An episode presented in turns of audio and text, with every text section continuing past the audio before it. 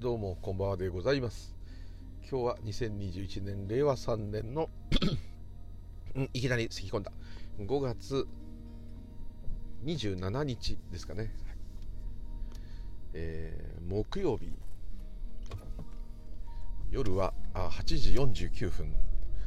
えーただいま練馬区富士見台。ここから自宅へ帰ってまいります。ムー流々でございます。よろしくお願い申し上げます。ね、はい、というところで、えー昨日はですねあのコンピューターの中にもう一人の自分作れるかっていう話でですね、えー中村さんといろいろいつもご教授いただいている Welcome Rain さん、えー同じネタで、えーアップしていただいてあの中村さんを発起人として、えー盛り上がりましたね。なんかやっぱこう一人でただ喋って、えー何かコメントいただく。これもまあ素晴らしいんですけども、えーコメント上ではありますけども3人でですね、えーこう感じたことをこう喋っていくというのはなかなかいいもんだなと思いました、えーこの手の話はですね、まあ、実際、えーウェルカムレインさんも言うあさやかさんも言う通り YouTube とか本とか結構あるんですね。ですが例えば渋谷の駅前ですね、えーノンデュアリティっていう看板とか無我っていうえなんかポスターみたいの見せてですね。これについて一言って聞いたらですね何ですかこれってねちょっと英語わかる人だとノンノンって言い方がちょっとフランス語みたいですけど、えーノンデュアリティ2つでない。2つじゃない。ね命令だと思えたらこう2つに分けるな分けるなみたいなね。ちょっとそんなような。ちょっと禅とか知ってる人だと無分別地かとかね。無分別かとかね、ったり、まあ、無我って書くと仏教してる方だとお釈迦様が悟ったこととかですね、えーなったりして。意外とでもやっぱマイナーだと思います。あのこの筋筋門の人って言っちゃいけないですね、えーだけで集まってるとなんか当たり前のように話すんですけども全く初耳の人にもがほとんどだと思うんですね。そうすると、えー何のこっちゃと。なってしまうというまだ分野なのかなと思いますね。どっかの仏教とかそういう団体に属されててまあまあ僧侶であればですね多少あれかもしれませんけど。あのー意外と多分、うん答えられないっていうかそれが本当はどういうことだとかそういうことじゃなくてもパッと、えー答えられないんじゃないかなということをつくづく感じましたね、ただまあこのスタンド FM は次々に、えー普通のあのーなんですかラジオと違ってインターネットラジオと違って、えーこ反応がねそのままこう来ますんでちょっと YouTube みたいと思いますけど。ですのでこうその筋の方たちがですねなんとなくこう同じようなことに興味がある人が集まってくるっていうのは非常に、えーょっと今までの一方的なポッドキャストとは違ってですね、えー面白いなと思いました。で昨日面白いなと思って、えーそのままあちょっとだいぶサボってますけど仕事中に、え1時間半ぐらい時間があったので、えーまあ、久しぶりにちょっと長めにね、えー座禅目をつぶってたので、まあ、瞑想といっても、まあ、そういうことをやってみました。でまたあの瞑想がちょっとね深く入れないという方からもレターいただいておりましたのでうーんとそうそう聞かれてるお前さんは深く入れるんかいと。で深く入るっていうのはまたどういうことかと。まあいろんなありますけど、まあ、深く入ってるなって分かっていたらまあそういう感想も出るかもしれませんけどもうーんどうなのかなとかですね。どっちかっていうともうただあるという感じになるだけどもビパサナ的にですね呼吸しているなとか個々にこう集中してきますよね。お腹が膨らんだり縮んだりとか鼻から息が出てる出てないとかどっか痛いとか痒いとかえー、あといろんな思考が出てくるとか。そういうのももう一切合切全部全集中っていうか集中っていうのかなもうほったらかし出っ放し消えっぱなしっていう感じになってくるとおかしなことに一つのことに集中していないのにうーん何て言うんだ全体に集中してるっていうような、まあ、五感全体に集中できているのかもうちょっとそこまで分析も分かんないですけどもっていう感じにこうなるのかなと。なかなかなりませんでですね最後の最後のというかもうこれでこれ以上やったら仕事に支障をきたす。いう直前ぐらいにちょっとだけそういう感じになりましたけどうん久しぶりだったですねだからやっぱりこううんまあ、レターいただいた方の答えにはまたなってないかもしれませんけども、はっきり言ってどうしたらいいかね、わからないんですね、これね。どう、どんな瞑想になってようと、それはそれで OK なんで、えー、いいと思うんですけども。でもなんかそういうご褒美っていうか、あもうこれも最初の、もう本当はこれは、うん、シャバ的なことで俗なことなんですけども、なんかね、こう、瞑想や座禅してよかったと。いうようなあ本当はそこじゃないんですよ。そこじゃないんですけどもでもなんかそういうやっぱご褒美ないとね。それ瞑想や座禅と違って他のことっていうのは何かやれば例えば絵を描けば絵が出来上がるとかですね。何か組み立てれば組み上がるとかですね。練習すれば上手くなるとかですね。ちょっとそういうとこが似てるんですけどこのなんかやった行いに対して、え出てくる結果っていうのをどうしてもね期待しちゃうんで結果じゃなくて過程が大事なだけなんですけどもでもどうしてもねそうなりますんでですね、えー、まあどっちかというと私の場合はもうどうあってもしょうがないっていう諦めてからの方がまあ少しいいのかなと。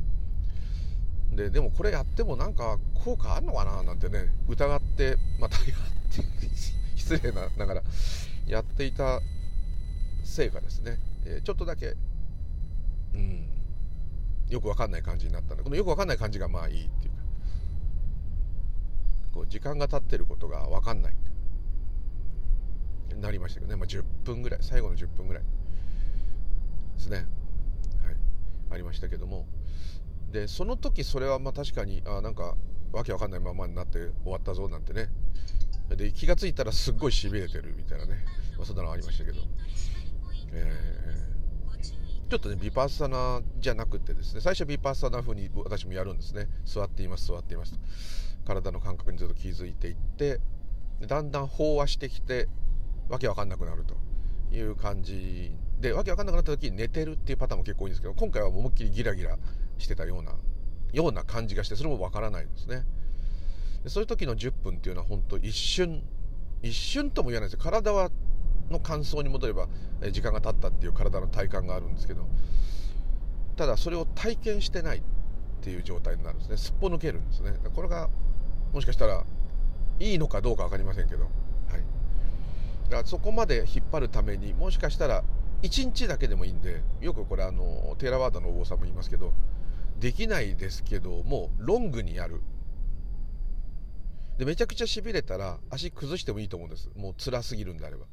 で崩して、えー、少しほぐしてまた続行する。もうやめない。きっぱりやめないっていうんですかね。ああもうダメだ。足痛い足痛い。ちょっと一回崩す。おお痛かった。痛かった。その時痛みが痛み痛みとかそう本当はやるんですけど、まあ、そのこともとりあえず気にしないで行って行ってでもう一回首直してちゃんと組まなくてもいいんですよ。別に椅子でもいいんですけどちゃんともう一回姿勢をその辛い感じをやめてだけどこうなんとなくぼんやりしたままいていいと思うんですね。そのまま。あんまりこうきっちりとよしやるぞもう一回やるぞじゃなくてですね。しびれが取れたらはい続行ってこういう感じで。そうすると結構長く。そうするとですね何回も波が来ると思うんですよ。全然なダメな時間。ちょっといいかもね時間。どれがいいってことはないんですけども。でその波がだんだんこう長くなってくると思うんですね。ダメな時間もなその代わり長いかもしれない。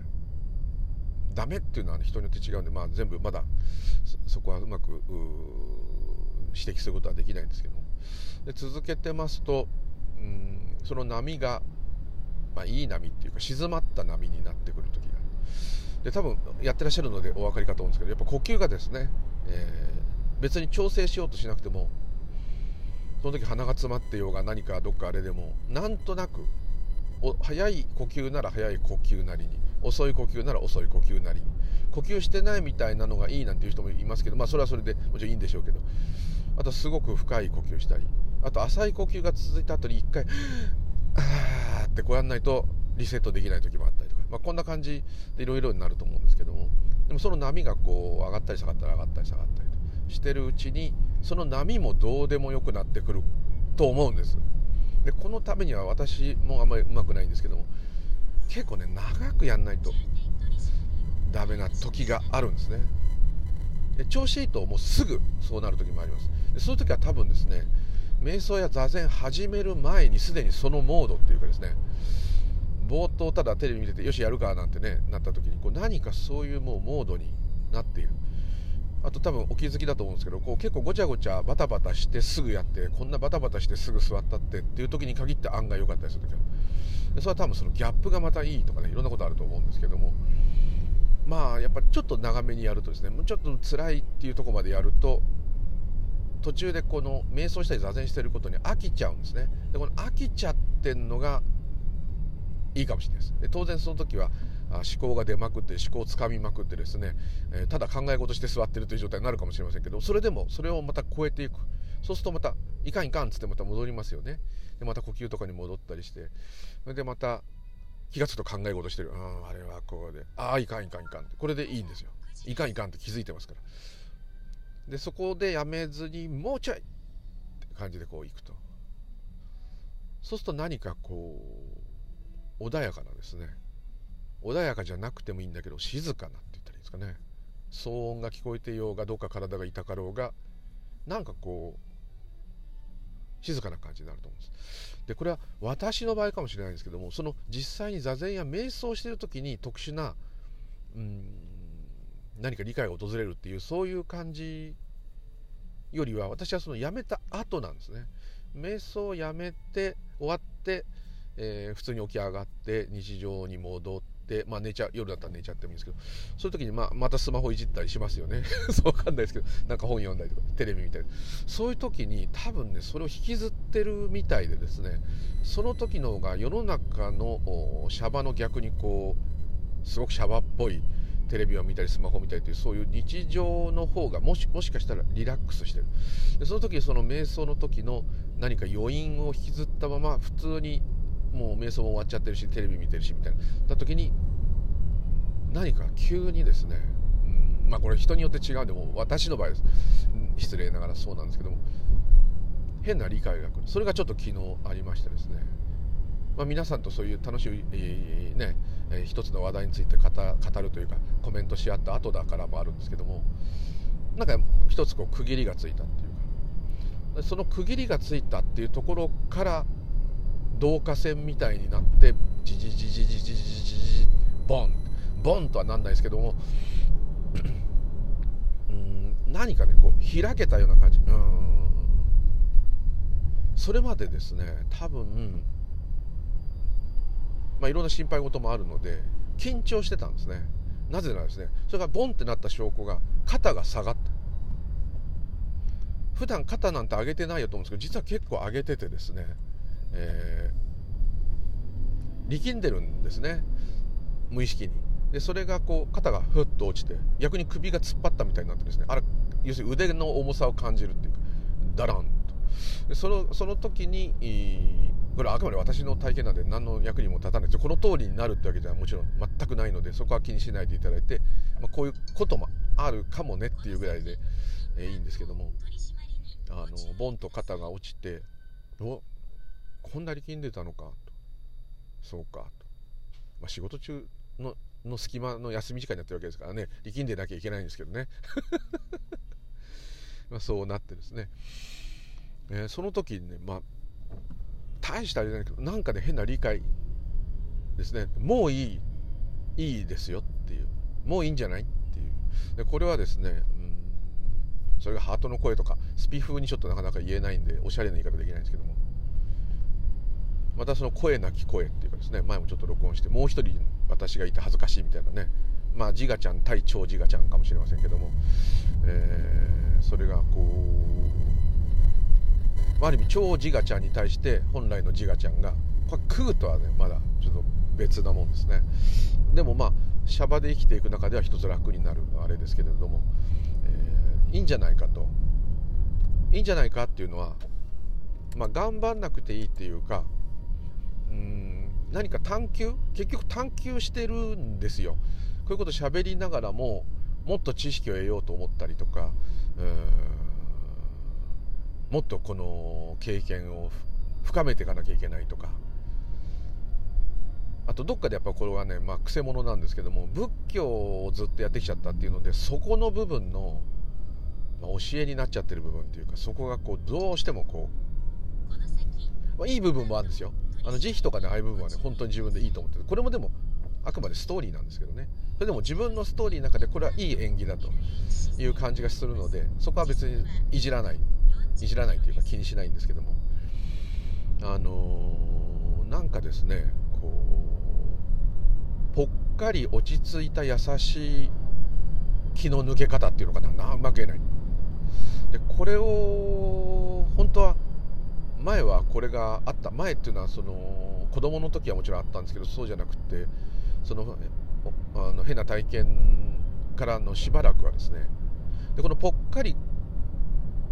こう空っぽっていうかうん空っぽ底抜けって言った方がいいのかな。筒のスコって抜けちゃうっていうかその方がうんでそれが面白いっていうか楽しいっていうかあなんかいいまあいい感じなんですね。いい感じなんで多分ハイテンションになってでハイテンションになる力をずっと出せるようなあそういう余力っていうかパワーが出てるんですね。だから多分いろんなことをやっぱ背負い込んでたものがバーンと外れたんでその分余力があるもんですからハイテンションになってなんかふざけたり、えー、確かあの頃音楽聴いたらもう一発で泣いたりなんかもうおかしいんですよね。入ってきたものそのまま全部入っちゃうみたいな。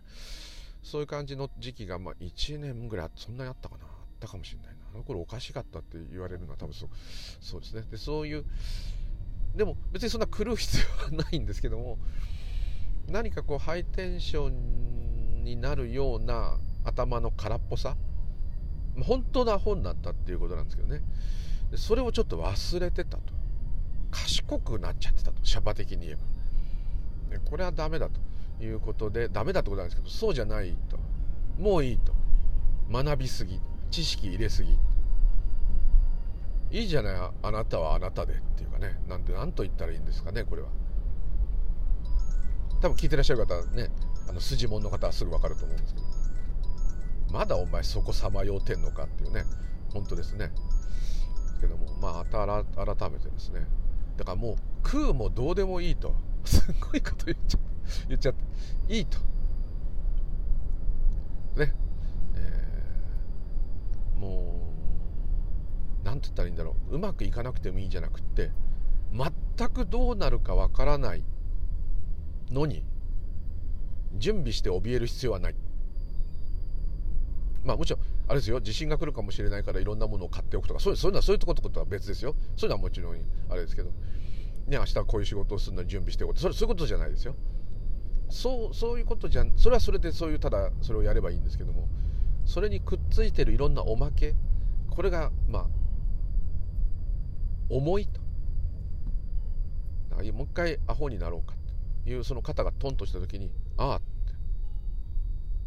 なんとなくこうしょってるねっていうね。本当に。思いました。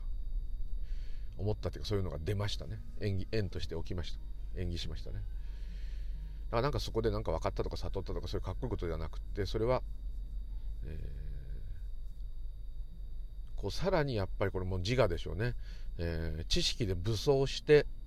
自分の体験したことをですね良きことと素晴らしきことと偉大なことと持っていこうとするんです。でそうじゃなきゃおかしいと。あの経験から絶対すごくなんなきゃおかしいと。どっかやっぱそういうのがあるんです。ねこれ仏教のねやっぱりこれまあお釈迦さんのがね悟ったっていうことですごいってこととお釈迦さん超すごいっていうのがどうしてもこうあるし数々の構想ですね偉いお坊さんたちのまあ確かにすごいですよ。歴史に残るってことはやっぱりそれなりに偉業を残してるからシャバ的にすごい人たちですから。そうじゃなくて分かってた人も山ほどいると思うんですけども、ね、空海さんにしても親鸞さんにしても道元さんにしてもみんなすごいと。であの人たちまた博学ですからもうこの歌読ませても何字書かせてももうね達人中の達人。しかもこう天皇の側近みたいになってる人とかねね。とんでもない。いまだにあれだけの伽藍やね、まあ、お寺やいろんな名所ね残し日本中に残している人たちですから多くの人がいまだにその宗派で、えー、活動してるわけですからそれはものすごいですけどもそれはシャバの功績であって、えー、そういう人たちがダメだって言ってないですよ。もちろん逆ですよ。すごすぎるんですよ。だからそういうふうになろうと思ってるわけじゃないんだけども変なふうに違うものを見たんじゃないかとかねこの揺るぎない何かがですね知識の重さによってですねグラグラするんじゃないかっていうようなところをスパンと一回捨てようと。そんなもの捨ててしまえと。禅のまた禅の言い方になっちゃってる。そんなもの。捨ててしまえですごくですね浮かんできました。昔のお坊さんたちの弟子と師匠の間で弟子が何か分かってまあ白隠さんの話なんて有名ですけどあのー、わーいわーいじゃないけど分かったぞみたいにして威張ってるともうボコボコにされたりですね。うん。なんかちょっとこう分かると浮かれてそれに酔うんですね。魔境ってやつですね。でそれで酔っ払ったみたいになっちゃってる人いっぱい歴史上いますけど、まあ、そんなそんな人と比べてもあれなんですけどなすごい人それでもすごい人たちですからとてもあれなんですけど。なんかもうすっかりそういうとこですね。なんか何かそういうの垣間見たらですね垣間見たら、うん、本質がなんとなく分かったら今度は本当の人生をね歩めたでこっからが始まりですよっていうねよく禅で言い方します。その通りだと思うんですね。例えば、えー、自分の真言宗であればですね空海さんがですね皆さんご存知だと室戸岬であの北尾路金也さんの空海と映画見れば出てきますよ。室戸岬で国蔵愚問時法っていう法をやるんですね「農房アキャラバヤオンガリキャーマリボリソワカ」これをね、まあ、100万回唱えると。洞窟の中でこうで明けの明星を見ながら唱えると。である日ですね100万回に行った時、まあ、くまでこれはいろんなエピソードが入っちゃって物語の部分も入ってますけどもガーンと空海さんお分かりになってですね、えー、それ若い時。でそれが分かって全て自分の中から起きていて全ては自分であったってまずそこですね。が分かったんですね。どっちかというとヒンズー教の一元の悟りのような感じ。これが分かってそこから初めてこれをもっと深めたい。でこれをちゃんと教えてくれる先生はどこにいるんだろうか。で東大寺奈良の東大寺に行ってその中にみんな難しくて読めないと言われてる大ビルシュナ経とかですねああいうお経を読んでこんなすごい宝のようなお経を誰も読まないままこんな蔵に閉じ込めてたのかとか全くもったいないと。でもこれをこれを読んでも完全に分かることができないと。じゃあこれを完全にマスターしている師匠に会わなきゃいけないと。そしたら中国にいるらしいと。よし遣唐使船乗っていこうっつってまあそこまでなんとか。もう無理やり行きましたよね。あのご存知の方多いと思うんですけど。とても遣唐使船に乗れるような偉いお坊さんじゃなかった空海さんは。その頃はまだ讃岐の真央っていう名前でしたけども。あの真央ちゃんはですねちょっとスケートみたいですけど。真魚ちゃんはもうおじさんがちょっと偉かったんでそのコネを使いまくってですねもう是が非でも遣唐使船に乗ろう。乗り込んで、まあ、ギリギリですね。もう中国の果ての変なとこにいやギリギリたどり着いてでも無事長安まで行って、え、その密教のちゃんと全てが分かっていて教えてくれるであろう金剛界と胎蔵界の2つの密教を初めて1つにしてですね経過アジャリーですね。この経過アジャリーにですね飛び込んでってで、えー、そうしましたら経過アジャリーは遅かったなと。もう経過アジャリーその時もうすごい年取ってちょっと体も弱って危なかったんですね。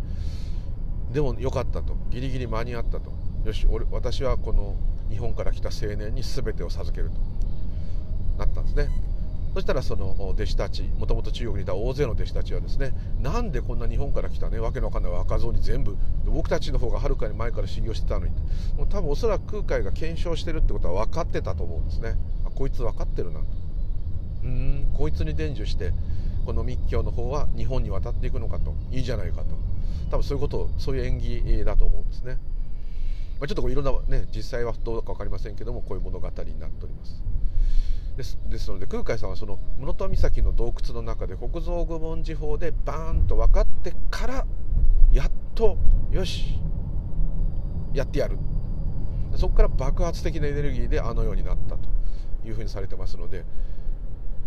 ねえー、室戸岬でちょっと分かったと。分かったとこでなるほどよかったさようならっていうわけにはいかないっていうところがですね。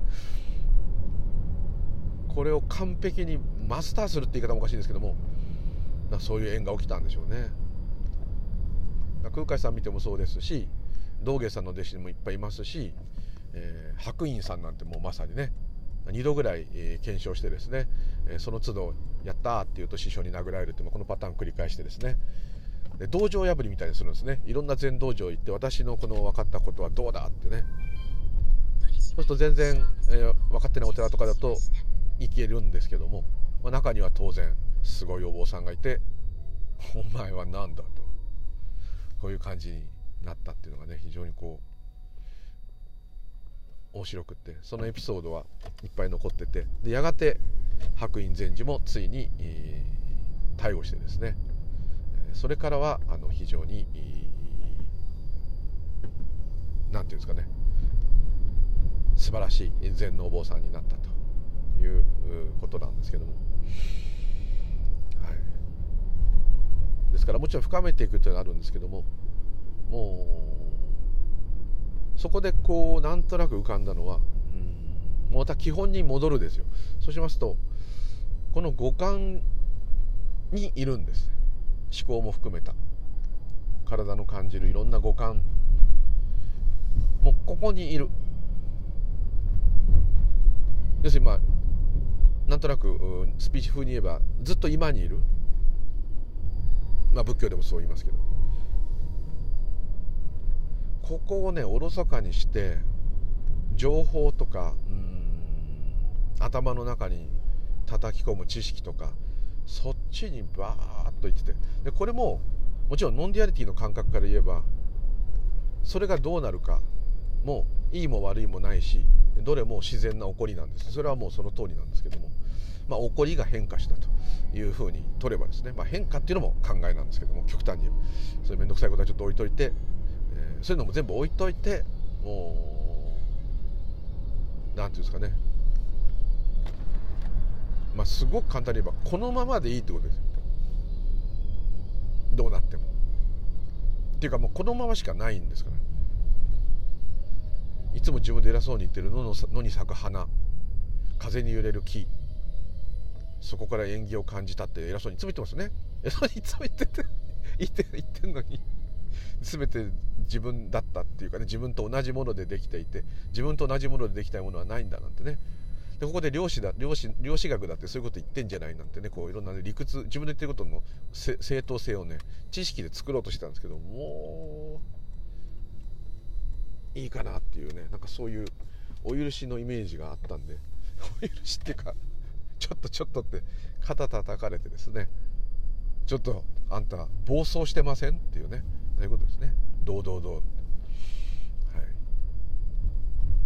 それからなんかまたちょっとハイテンションっていうか、うん、少し。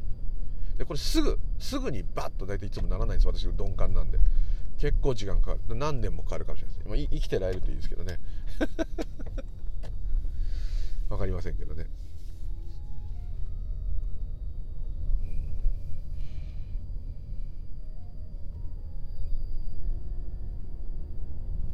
不思議なもんですね。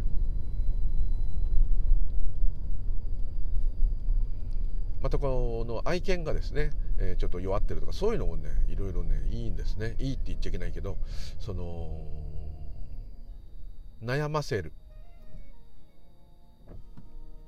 私をこう無明にさせる。悩みの思考で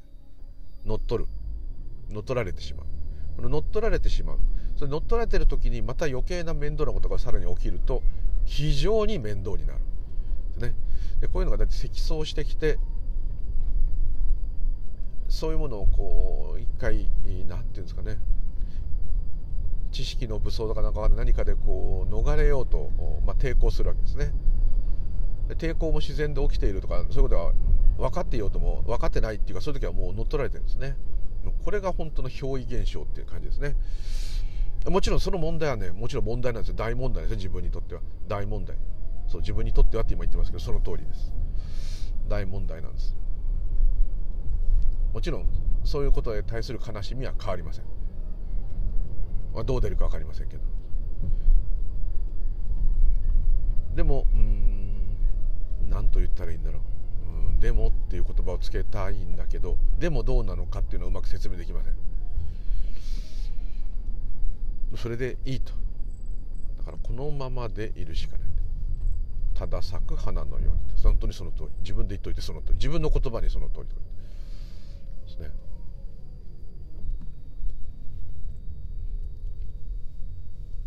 なんとなくそういうことが起きたんで、えー、これを機にですね、えー、五感になるべくいたいんでもう一回時間があったらなるべくそういうことが時間が演技したんであれば座るっていうのも演技なんで何かそういう瞑想とか気づいていようっていう状態にするには、えー、まあ、今になるべくいるように持っていくっていうのはそういうことをやろうっていう欲望がまず縁として起きる。そして実際に座るが起きる。そしたらもうそれに感謝してそのままにいる。っていうのをちょっと、うん、しばらくだその瞑想だったら深まりますかっていうご質問いただいたっていうのも一つのご縁ですね。そうじゃなかったらちょっとロングにやってみようって思わなかったっていうのもあるんですね。だからこういうのやっぱり縁としてどんどんどんどんつながっていくという、まあ、前向きな物語として取ればですけど、はい、それでいいなという気がしてきていますでまたダメだったらねまた知識で武装するかもしれませんけど。目新しい解説する人がいたらああこういうふうに言うかみたいなね。そういうのもありますね。ですから、まあ、それはそれで面白いからそれは趣味としてですね、えー、UFO とかとちょっと同じ感じでもうシャバのストーリーですから全部、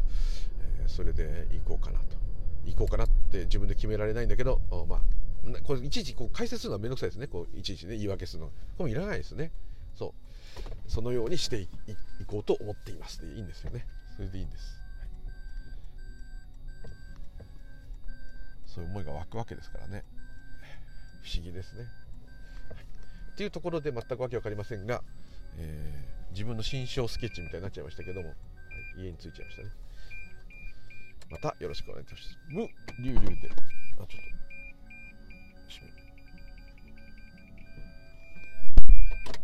あ今バックする時車のドア開けるんですけどドア開けたまま「ムーリューリュウで」とか言ったら危ないと思って今一回黙っちゃったんですけど「ムーリューリュウでございました」ですねまたよろしくお願いいたしますではどうもわけのわかんない話いつもですお許しください。では、失礼いたします。ありがとうございました。